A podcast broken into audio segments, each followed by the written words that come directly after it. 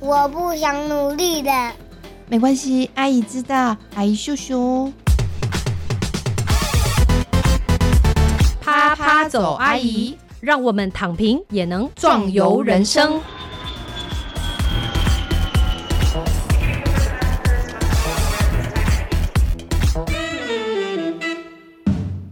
Hello，各位亲爱的听众朋友，大家好，欢迎收听《啪啪走阿姨》，我是丽兰王丽兰。我是韵之张韵之，哎，太好了！我们今天呢就要来讲一下哦，我们两个人都绝对有办法讲的一件 事，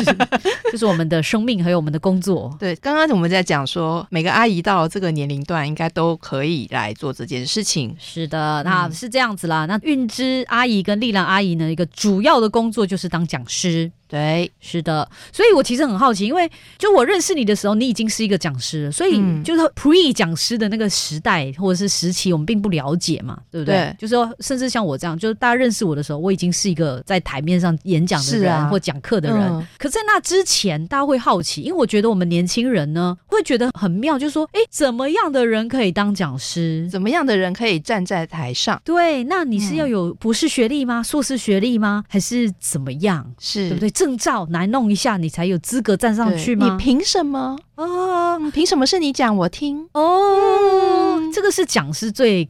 最大的嘿恐慌吗？就是他会觉得人家会质疑嗯他，你凭什么站在上面吗？会耶，真假的？会耶。尤其刚开始站在台上的时候，真的其哦，实不是只有当讲师啊，当演员、当老师应该都是一样的情况吧？啊，那这种跟我们之前说的那个冒牌者症候群很像，有关很像系，吗有关系。 OK，因为我不晓得你有没有这个经验，就是嗯今天我要去一个完全陌生的单位演讲，是但是因为我不知道台下会有谁，对我不晓得会不会有观众或听众突然失控，就在台下站起来说你讲的都是错的。我我其实没有哎、我没有这样想过，我比较不会有这个诶担心好，对我会很担心这件事真情，的哦因为啊，不见得是对错的问题，嗯而呃是对方他的成见的问题。是了解，对、嗯对，我有参加过类似这样的讲座，就是是不好意思，尤其是有有一些上了年纪的阿 伯，对对对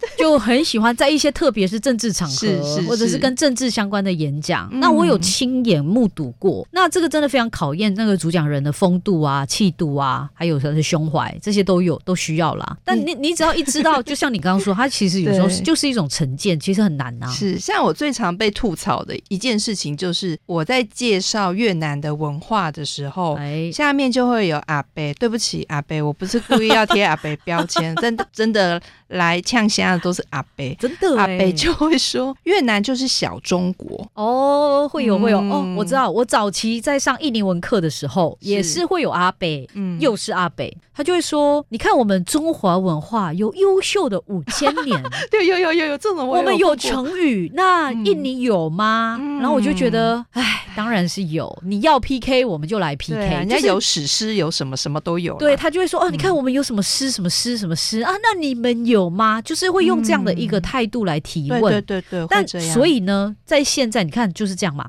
嗯你怎么样可以站在上面讲课？就是你要嗯能够应对这些问题。当你觉得你可以应对的时候，我觉得应该就是可以上场的时候。哎，可以这样说吗？可以，因哎为重点不是你多有知识、多有专业、多权威，是因为你用权威碾压他，他只会让他的怒火更澎湃嘛。是那其实，在那个场合之下，你要处理的是他的情绪，哎。不是他的对错。哦，嗯这又是一个技能哦，韵之阿姨，你刚刚不小心讲出一 个，哎又是一个很深的、很深的水池哦，这里很 对深哦。 就不过这个就是看自己当下的状况，以及是看现场的气氛、控场的这个能力。好，我们回到怎么样开始成为一个讲师。是，其实我一直都是一个非常内向而且不会讲话的人。哎，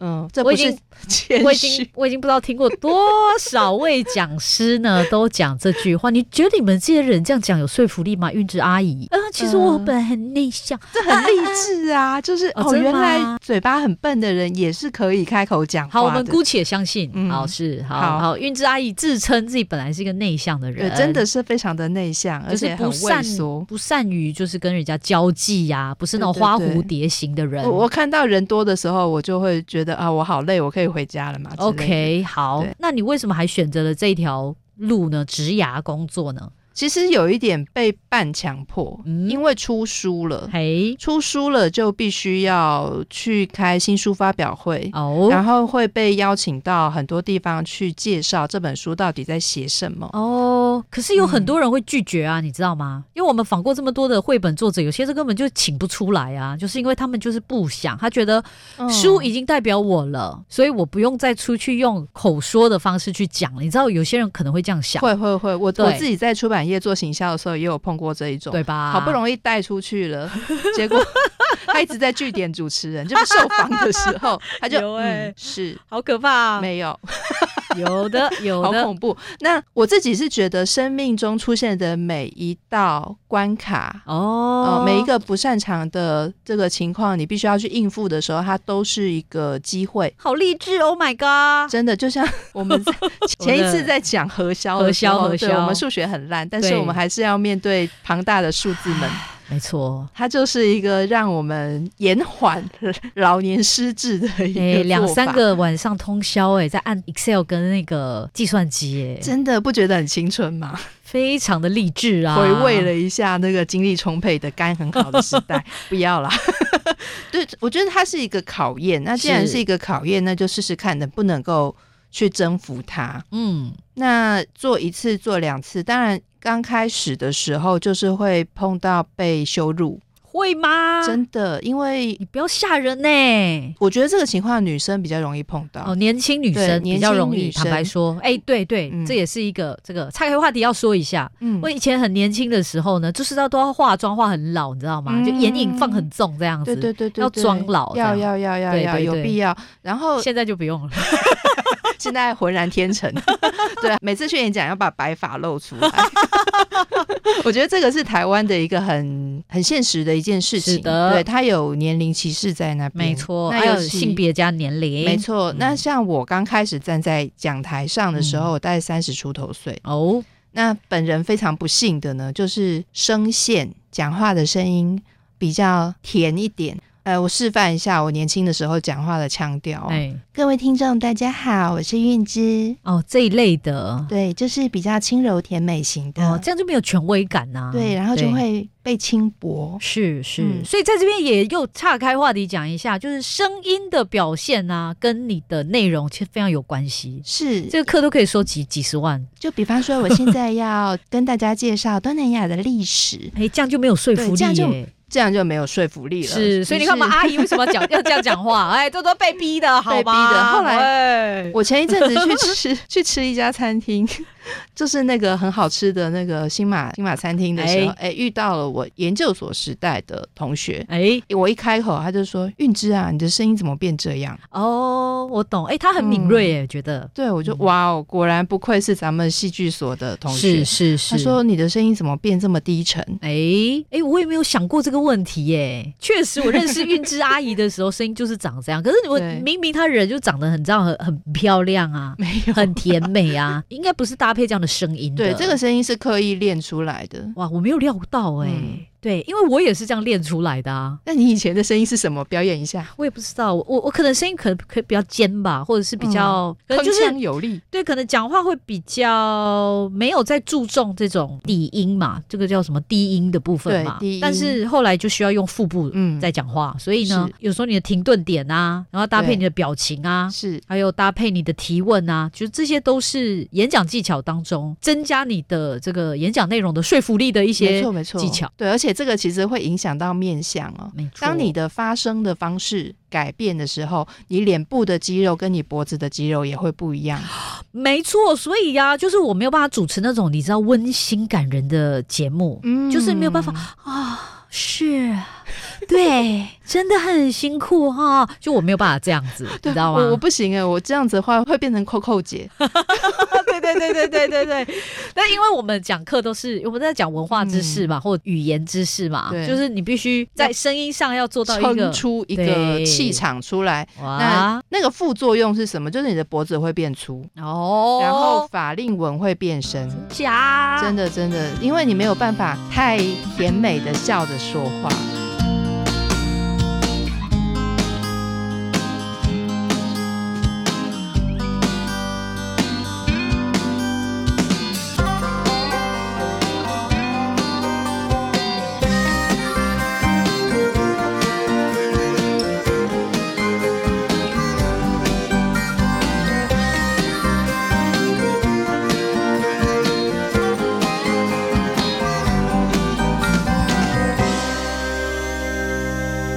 哎你知道这个会有真的会有一些职业伤嗯害，就是有一天呢，反正我就回到婆家，就跟我婆婆，你知道，嗯就是会讲一些东西嘛。然后我婆婆就有一天就不小心，她就受不了，她就说：“你不要把我当你学 生。”你不要这样讲话，你知道她就开始受不了了，然后后来才意识到说，哦，真的耶，就用是一种指导和命令的语气。对，就是因为你太习惯了嘛，对你对忘对记你对现在在对他家是个媳妇，你讲是嗯话要唯唯诺诺啊，啊是啊，妈妈，哎，这个要怎要么撒弄娇对之类的，就是嗯它其实是一种演戏嘛，你是知的，道，是的，这种是的，表是演。的，是的。哎，对不起啊，啊，妈妈，我错了。 嗯就我们角色切换，有时候会忘 记。哎， 对，就是因为角色切换很累啊，对啊，对，而且你自己又是小孩的妈妈，是就会很是习惯待在一个比较权威者的位置上。没错没错，嗯我好，这个真的是一个角色的问题，你要很是清楚知道讲师是一个角色。是，嗯所以也就是说呢，那我现在来问一下韵之阿姨哦，就是是不是人人都可以当讲师嘞？我停顿了， 因为、哎，因为呢，如果说以人的本质来说，应该是人人都可以当讲师的。是的，可是当讲师这件事情，不是你想要当讲师，你就会成为讲师。哎，因为它有一个非常非常重要的基础，你讲话首先要有人听，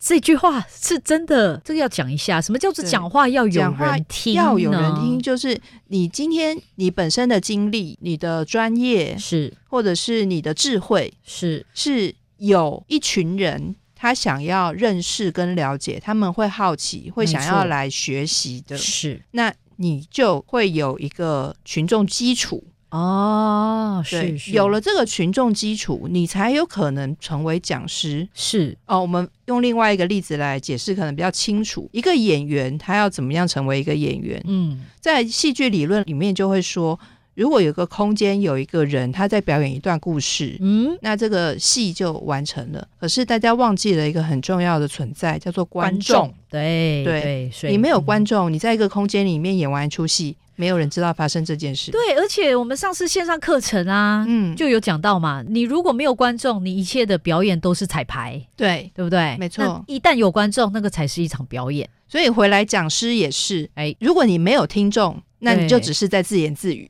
哦，对对，所以那就像此刻， 如果没有人在听的话，也不我过们就是我们对两个人我们在闲聊天对对对。那如果有听众的话，是它是就会成为一个节目。哎，对，嗯那当然这个东嗯西就要看你的群众基础有多少嘛，三个人也是人啊，对啊五个人也是人啊，一百个、两百个、一千个也都是人啊。那很多人会以为说，一定要很有名，你才会有这个群众基础。嗯其实不是的，你回头去想一想，你去听演讲的经验。嗯或你随便在 podcast 上面随便找一个节目下载来听的经验，是你会去 care 讲的那个人是谁吗？哦，其实不会。其实不会，但是我会 care 的嗯是他的经验跟我的经验有没有共通之处，对，因为我必须要付出时间嘛，就是对我的生命嘛，是我能不能够在这九十分钟里面嗯获得我的生命需要的东西？是所以重点还是在于那个议题、嗯是不是有群众基础的前提之下是被需要。我觉得这件事哦，可能听众朋友在听的时候不知道韵之阿姨在讲什么，但是我嗯其实自己蛮有深刻的体会，因为我是在台湾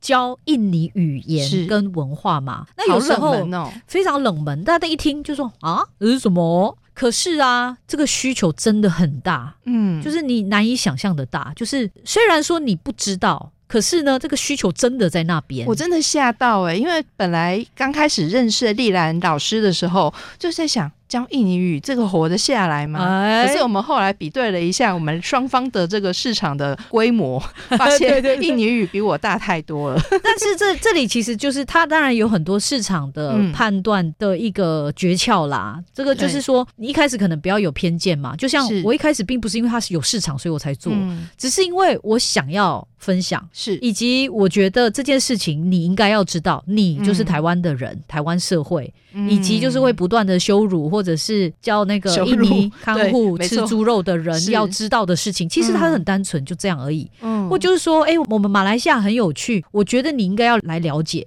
那个想法非常单纯。那于是我就出发，就出去演讲，出去嗯讲课，当然就是包含大学上课这一些的。然后但在是这个过程当中去摸出听众到底能听什么，对不对？没错，而且这段时间是个十年之长哦，嗯就这么长，就是你必须常常要精进，然后你要去不同的场合，然后你才会知道做不做得下去，是就是有没有你刚刚说的那个需要跟市场。对你以为很重要的事情，其实台下没反应的时候，你就知道这件事情对他们来说不重要。对，哎，你这里又讲到一个重点，但很多人哦，真的很爱嗯讲自己觉得重要的事，这很重要哦，这很重要哦。然后就都没有人来对，听。然后呃，或者是他在演讲的过程当中不断的去强调这很重要、哦，这个是我以前犯过的一个 错误。是吗？对，就是我觉得很多很重要的事情，可是对于我要对话的这一群人而言，他们没有那个觉知，知道那是重要。比方我说，古迹保存是重要的，了解自己的族群的发展脉络是重要的。，是，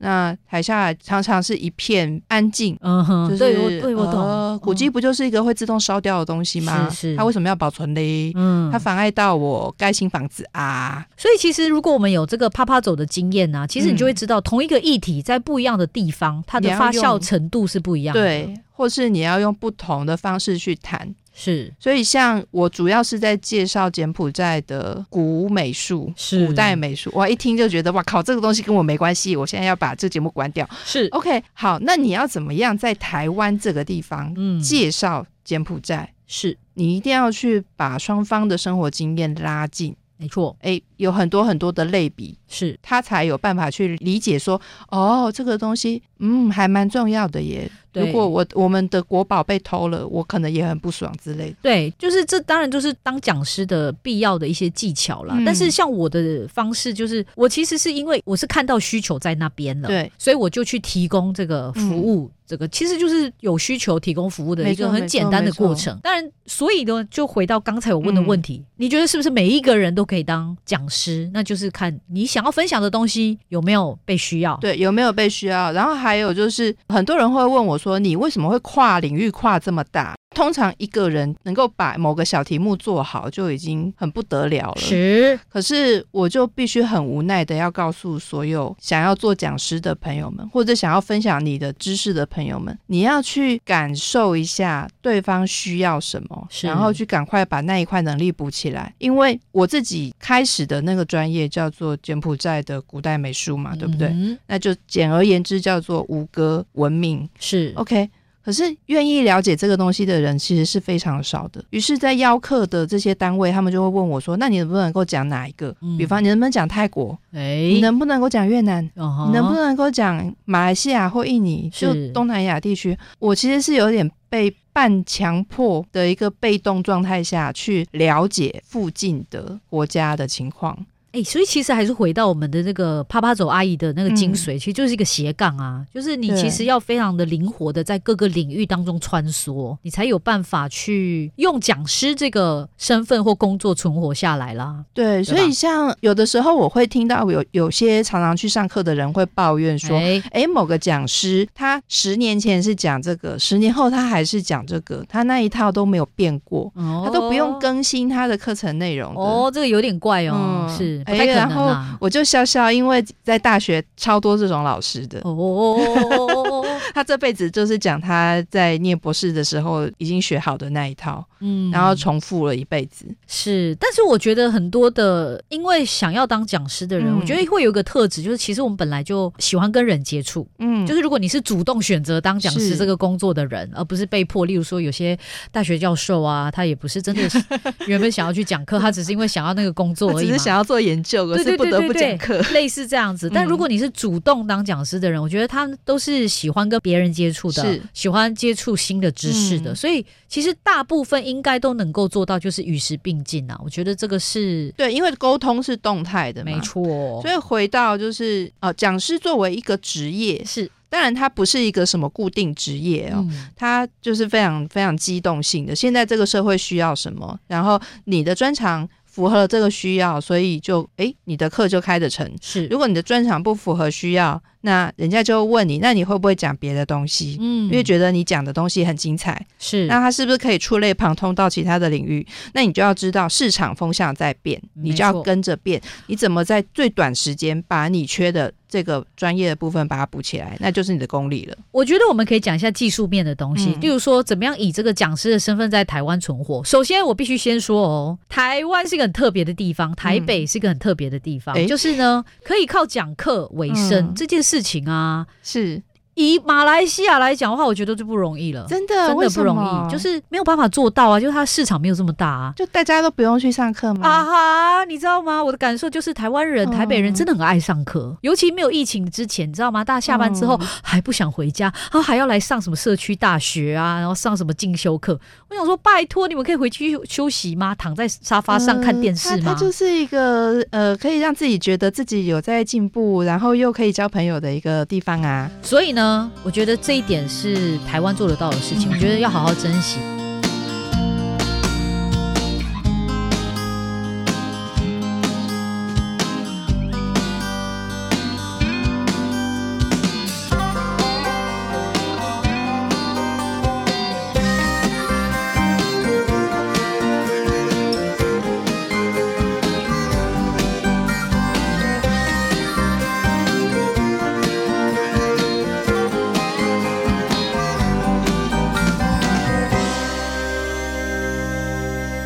好，所以呢，今天假设你真的有年轻的朋友嘛，可能对有一些话想说，有些东西想分享，他其实还是有一些可以做跟安排的事情啦。例如说，比方说技术层面的，你可能可以取得学历之后，硕士学历，你其实可以往大学去做当兼任老师，是这是其中一个。虽然钱很少啦，但有个身份嘛。哎，我们讲一下到底有多少钱？ 哦，来来来，这个实心大学哦，大学国大立学嗯哦国立哦兼任讲师，兼任讲师，硕士学历嗯，应该是六百七十二块。是的，对，还没有扣除这个劳健保。好的对，，时薪哦，而且不管嗯你学生有几个哦、五个学生、六个学生、五十个学生、一百个学生，都是这个钱，没错。所以这个钱实际上是不能让你活下来的，嗯，但它只是一个基础，对，让你去换别的讲师的机会，对，你会有一个头衔，就是在对某某大学兼课的头衔没。错。嗯但我觉得那绝对不要以这个为限跟嗯，满满足，因为真的不可能，因为那个真的你必须要用那个来换别的东西，以物易物的概念懂不懂？。我讲到这个，我们的圈子里面呢、有一个梗叫做“你的职业是什么”。我是大学兼任讲师，然后所有人就会转头用悲悯的眼神看着你 哎、我发现很多人其实不知道是这个钱呢、欸大家会有幻想，知道、嗯对啊就算我待的地方是叫台大，嗯也是这个这个钱钱。那其他的私立的学校更加可怕，他会删减你的钱，而且嗯，完全不会不用跟你说。就例如说，我们有听说过大学讲师也有时薪五百块的，也有四百嗯多的，然后那不高准时之星。没错啊，这个已经算了，这个我们已经嗯没有再讲了。就是高中跟国小的更低，就是对往下掉就对了。所没以错如果今天你是社团的老师，也是这个钱，所以大家就不要太多的幻想。但是至少我觉得好处就是说，你有一个地方不断的让你练功，嗯所以我就是我练功就练了十年，就在那个大大学学里面里练。面，对然后你练的成功的话，你就可以在外面就是是找到你的一片天，但你要自己去找，是没有人会准。准备好场域给你这样。如果说你觉得要挑战大学这个窄门，哎，你你说专任吗？困，难的话啊、不一定。其实要挤进兼任也蛮难的，真的吗？真的。的，真的，真的。哦哦 哦，好的，抱歉，毕竟好我是在好几间大学兼任了，对我来 你说是蛮简单的。你是这个印尼语天后啊，这个谢没谢。对啊这个没得比的啊好，呃，如果说你有一门在大学里面没有这个科目的专业，比是方像我熟悉的东南亚美术史，是呃没有什么大学有这种东西啦。有那啦我，北艺大啊，没有没有没有台艺大啊，没有没有没有，真的都没有，因为哦美术史只有两个东西要念，是就是一个是中国美术史，哦，现在这个中国美术史也不一定能开得成了。哦然后另外一个就是西洋美术史，了解了，所以通常都是以西洋美术史为骨干，那其他的东西就再说。是嗯东南亚美术史是排不进去的。 OK，好，那我去哪里可以教这个呢？嗯，或者说你有别的专长啦，就你可以试试看社区大学。哦，那社区大学的讲师钟点费，哎，如果你可以招生到某一个名额以上，它是根据你的那个班级人数来定的。是呃，你在某一个名额以上，大概三十，差不多三十左右，是嗯，那就可以有一小时八百五，有没有比大学好一点？我倒抽了一口，没有吧？ 我觉得没有哎、因为你还要，你知道，因为你还要有，嗯你还要有那个就学生的压力呀、你有招生压力，对有招生压力，我就觉得，我就觉得嗯我，像我就不会选择社区大学这条路。那选社大的一个好处是呢，社大的学生因为都是社会人士。啊那他们是真的想要学这个，所以来的没错，学这习一点意是愿不一样。对，跟那个、嗯我们的这个大学生不一样。大学生是有学分压力、嗯选课压力，然后他们又起不来，对他们就被迫，然后他他们又没有学早习，八的时候就很惨。，对，然后又没有嗯学习动力，这一点对会让大学的老师非常的痛苦。嗯，对，那因为他们要的就是学分嘛，你就想说那些知识啊，然后未来这个没有在他们的对这没有个在他们的版思图考当里中面。对对对，他们只需要好过，老师是要好，然后我不要压力太大。嗯那这样的话，你教下去就真的很没有 feel 啊。那可是社大的学生确实，就像韵之阿姨说的，嗯他有的是学习动力，对学习动力有时候会帮助讲师燃烧，你知道。 小宇 宙，然后讲师也会知道，因为在台下常常做的都不是等闲之辈。是我常常遇到那种呃，哎真的耶外交部退休的，有啊就外有啊交官退休坐在下面，或者是教育部或者什么对对各对种长官们退休是坐在下面的。是那你要怎么样跟他互动？没错，我觉得成人教育它的特色在于，它会有它非常强固的成见。是对，那你要不是说要说服他，嗯你要去理解他的成见是什么，是然后你知道有些东西是已经更新的观念。嗯那比方我们讲说修古迹这件事情好了，哎以前有一句话叫做“修旧如旧”，大家有没有听过？呀对，修嗯旧如旧就是把古迹修的就跟它旧的时候的一样嘛。啊对，可是这个概念其实后来是被破除了。是对你不能够想象古迹很旧的样子，嗯你要有根据的在修古迹。是那你怎么样循循善诱，去让你台下的很资深的这些学生们，他们接受新的观念，这个嗯就是你的挑战。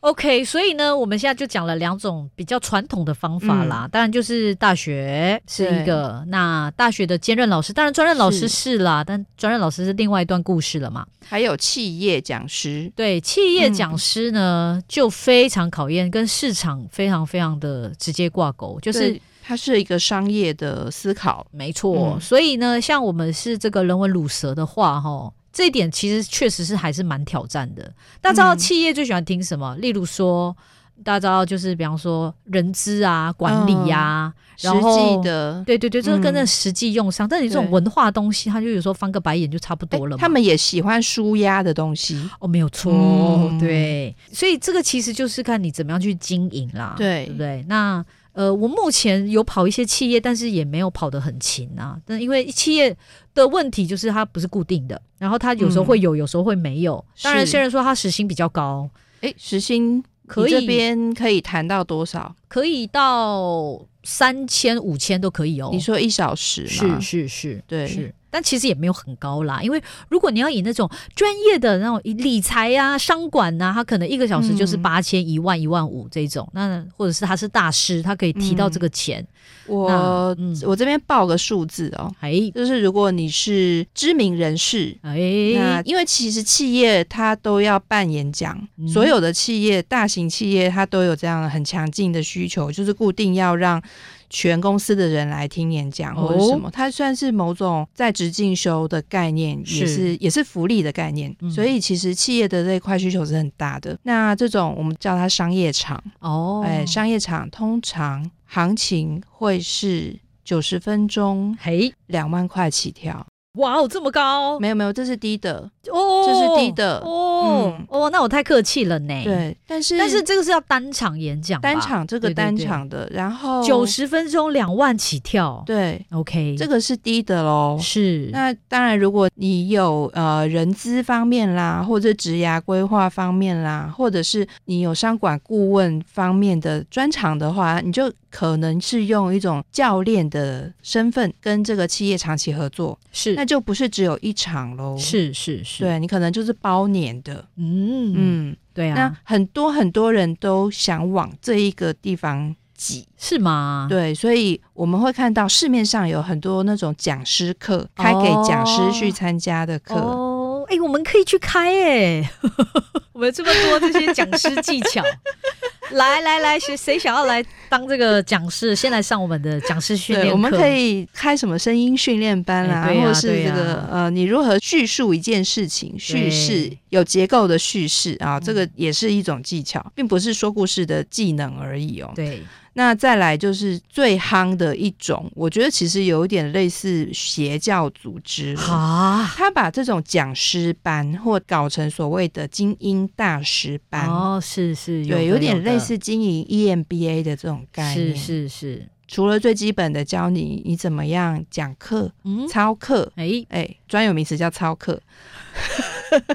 然运后志阿姨真很专 业，呃然后教你怎么样做很花俏的 PPT，、啊，什么有啊，对，什么六分钟决战注意力什么什么的、哦这些这类东的西，OK，对好各种就把有点像是补习班的考试技巧，然后是把它应用到你如何操纵你的课程气氛，跟操纵你的学生学员的心。重点是这个操纵你学员的心。啊，哎、这些嗯应该是比较符合那些商业需求，例如说直销啊，你知道吗？应该吧？不止哦，不止吗它现在已经被应用到，其实你去看线上课程，也有很多是这样的。是，对，哎，我其实不是这一挂的，但我真的觉得蛮累的。这些、就是、对，可是它现在是一个很强劲的主流哎、反而我们这一种叫做很边陲的，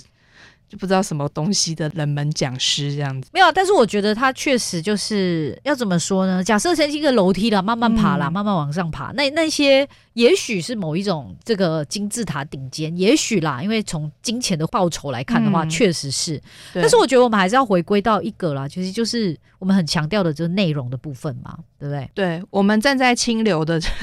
站在清流的角度会去讲内容，很多的这个屁话都会说内容为王，是的，对不对是的，是的，content is king，对对你如果是一个诚恳的讲师，是，那你就会好好经营你的内容没。错那这些表演的技巧，你会是把它排的比较后面。呀，对对对，但是是如果你想要当一个赚大钱、割韭菜割的很勤快的一个讲师，那内容就可能不是这么的重要。但就是讲求一种气氛啊、技巧啊，对，因不为对就是我们以前常常开一个玩笑啊，就是说补习班老师他教的东西，你记得什么？啊，笑话啊，对，你永远只记得他讲的笑话，啊对是，对，他讲的内容你不记得了。哎，没错，哎那笑话是什么？笑话就是操课技巧，是。对啊。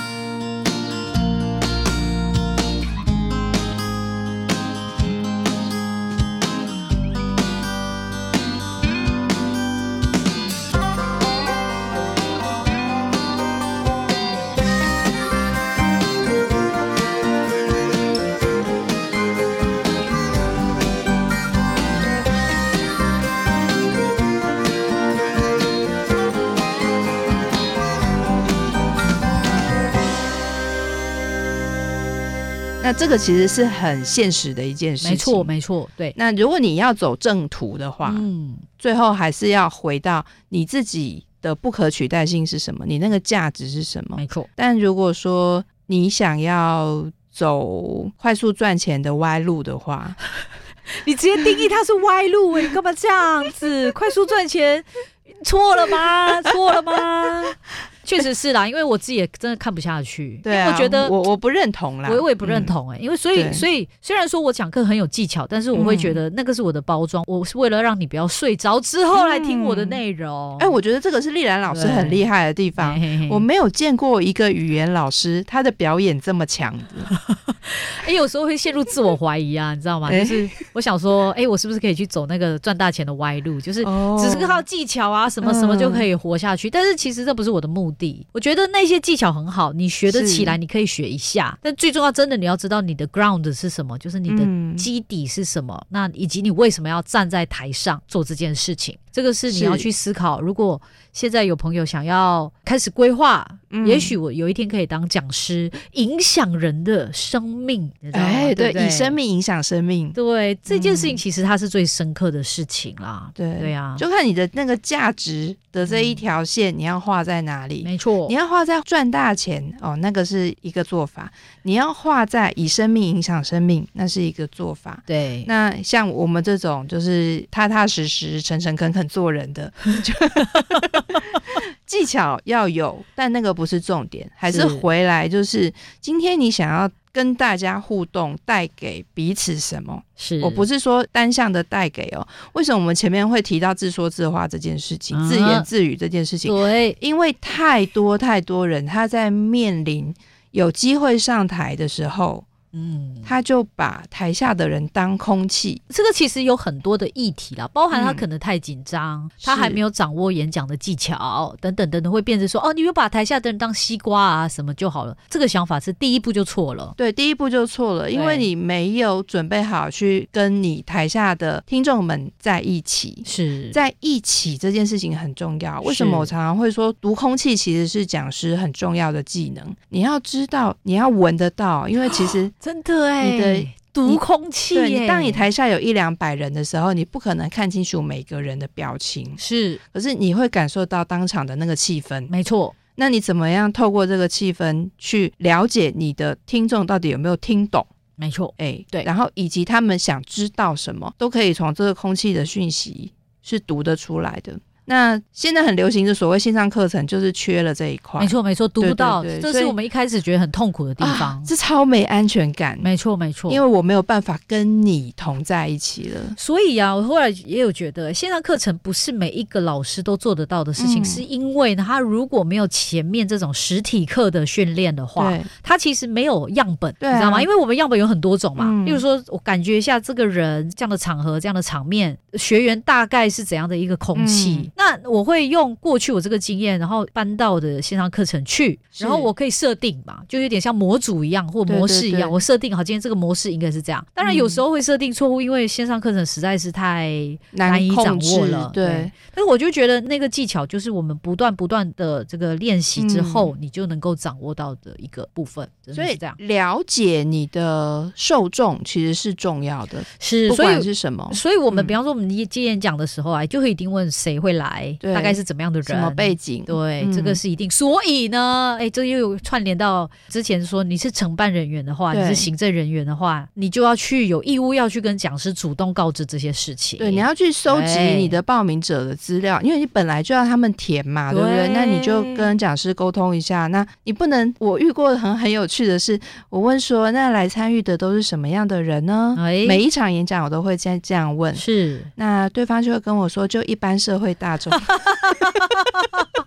这句话真的超经典的，这句话真的超经典，就是他完全不知道我们为什么要问这个，对就他不是他不是讲师，他就不知道我们他为什不么要知问、这道个、我们为什么要问，然后我就会进一步问说，大概年龄层落在哪里？男生多，女生多，男性多，女性多。那他们居住的区域大概是有没有集中在哪边？因为有些单位他要收集你的居住地址嘛，是是或户籍地址，对对啊。那这些就就是很重要的一是些参考指标。所以，当我已经多年来遇到雷包承办人员之后啊，后来就自己就不靠他，我就靠我自嗯己。我做什么事呢？我演讲之前，前面五分钟、十分钟，我一定会问一下，就是哎，有没有去过印尼的？嗯有没有去过马来西亚的？是然后就会稍微这样问一下，就是对你也不用每一个人都问，你只要嗯稍微问，你就知道气氛是怎么样，你就可以掌是握的。，那那个十分钟非常的重要，非。常非常重要对。我每这是次个都会小技让巧大家玩那个举手游戏，哎然后对啊一定谢谢要大家，手现在可以放下来。是，哎，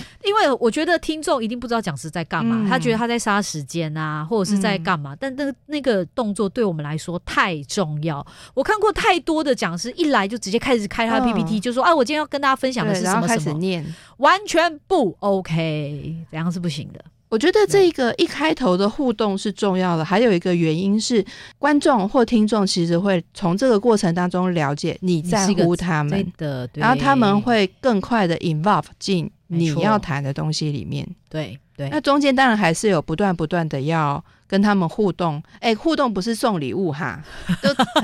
这个又是一个重点 画错。送礼物它是一个技巧，但不是代表说你送礼物，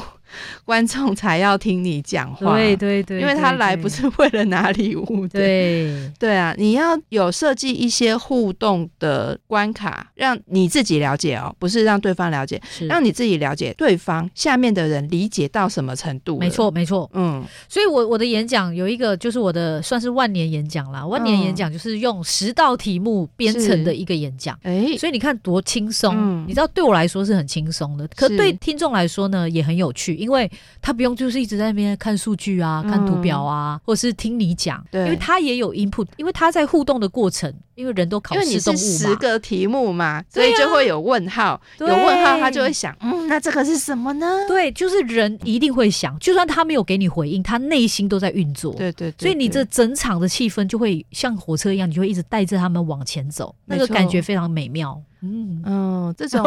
与与听众或观众同在的状态，是我觉得非常享受的，是真的，真的，这是我觉对得我们为什么一直可以不断的，虽然说有时候时薪太低嗯了，但是我们还是会去当讲师。我觉得那就是因为你知道他进来之前嗯是 no no，、嗯出去之后他带了一些东西回去，对。就是你改变了他一点点的人生的轨迹，一点 点。这个就是我们存在的价值，没错我们会感受到一点点价值感， 我们好卑微， 啪啪走阿姨为什么变这样？这是另外一个什么什么人生需求，叫做呃，我需要被需要。哎、是啦，但嗯是真的，所以如果你有兴趣的话呢，就是都可以，我觉得可以试试看。嗯然后，而且我们相信是每一个人都能够来当讲师，跟对你的学历无关，跟你的证照有多少张无关是，那跟你长得漂不漂亮也无关，嗯也无，关，就是其实就是你的人没错，诚恳的在相信呢，你的生命可以影响更多的生命，这一点做得到的话，你就可以成为一个人家所谓的成功的讲师。最后，我想要提醒一件事情，就是今天如果你有机会站在舞台上，是千万不要以为或是把它想成所有人都应该要来奉承你，哦，对啊因为当你用这样的态度站在舞台上的时候，这就是一个不诚恳的互动。是然后你会一直去嫌弃那些人为什么没有给你足够的礼遇跟优待，你为什么要讲这个？你难道遇到太多这些奇怪的人了吗？会，就是他们会以为说今天是你邀请我、诶，所以你就要应该要伺候我。哦，嗯，我顶多要个温开水而已 啊。就就就对啊，就我常常会遇到有些承办他们伺候过头。哦，有啊，会欸，对对，然后我就在对想，你们是到底是受了多少这种傲娇鬼的凌虐？是对，那这一群人，他们我会期望我们的听众不要成为这种人，是就是希望自己成为某个大明星，然后被众星拱月，然后被呃大家来膜拜这样子。这个其实对于你的人生的状态、你的人生的品质，并不是一个好的影响。是基本的礼貌啊、礼仪啊、对设备有弄好，其实就可以了啦。对啊大家就有一点像来 enjoy 一个嗯一个半小时或两个小时的一个知识的飨宴，我常常会这样说是。对啊以，及就是你跟我，我们这一群人大家在一起，然后彼此共度一段时光。对呀，对对呀，不要就是把它想成你好像是一个什么 king or queen，然后高高在上在操控什么东西，那个东西很恐怖。真的如果你有真的这样的欲望的话，请自我提醒。是的，是的，好的。那今天呢，我们就是来以两位阿姨呢平常的主要的工作，讲师的这个工作呢，来跟大家分享，也希望给年轻人一些具体的路啦。那我觉得个人从我的角度来讲，在台湾，在台北的话呢，是我觉得很可以做，因为这件事情，如果你很擅长的话，你会觉得生命过得非常有价值。没对，错，没错。然后你也会了解到说，哎，原来除了我之外的世界，还有很多不同的想法是可以在这个交流跟回馈当中去激发出来的。不错。所以今天非常感谢大家的收听，谢谢，谢谢拜拜，拜拜。